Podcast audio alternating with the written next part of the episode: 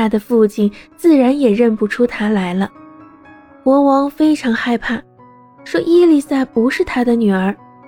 除去看门狗和燕子之外，谁也认不出伊丽莎。可是狗和燕子都是些可怜的动物，是没有话可说的。可怜的伊丽莎便哭了起来，心中想念着她那十一位离去的哥哥。他悲伤地悄悄地走出王宫，整整走了一天，走过了田野和草地，走进大树林里。他一点也不知道他要去哪里，但是他感到十分悲伤。想念他的哥哥，他们也和他一样被逐出到外面世界。他很想找到他们。他一走进树林，夜便降临了。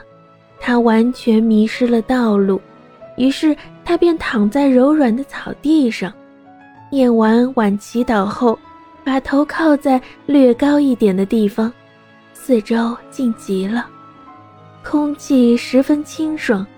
草地上几百只萤火虫闪动着亮光，就像绿色的火星一样。他用手轻轻地碰了一下树枝，那发光的小虫便像星星一样飘向他。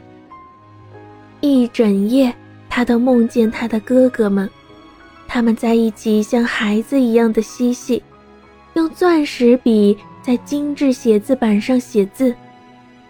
看着那本价值半个王国的画册，不过，他们不再只是像以前那样在精致写字板上画些圈圈道道，而是写着他们经历过和见过的最惊险的事情。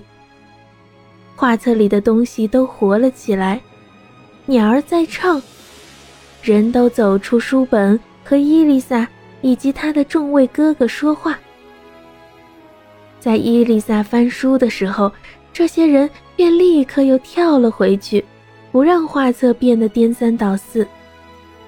伊丽莎醒来的时候，太阳已经升得老高老高了。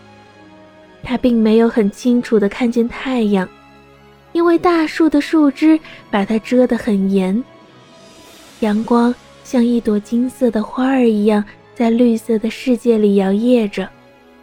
散发出一种香气，鸟儿几乎落到了伊丽莎的肩上。她听到水声潺潺，许多泉水都流入一座堤里，地底是最细的沙。四周虽然长满了灌木，麋鹿还是打开了一条通道。伊丽莎顺着这条通道走到了水边，水是那样的清澈。如果不是因为风把树枝和灌木丛吹动，他还以为水底画上了美丽的图画。每一片树叶，无论是太阳光射透过去的，或者是完全隐藏在暗处的，都清晰地映在水里。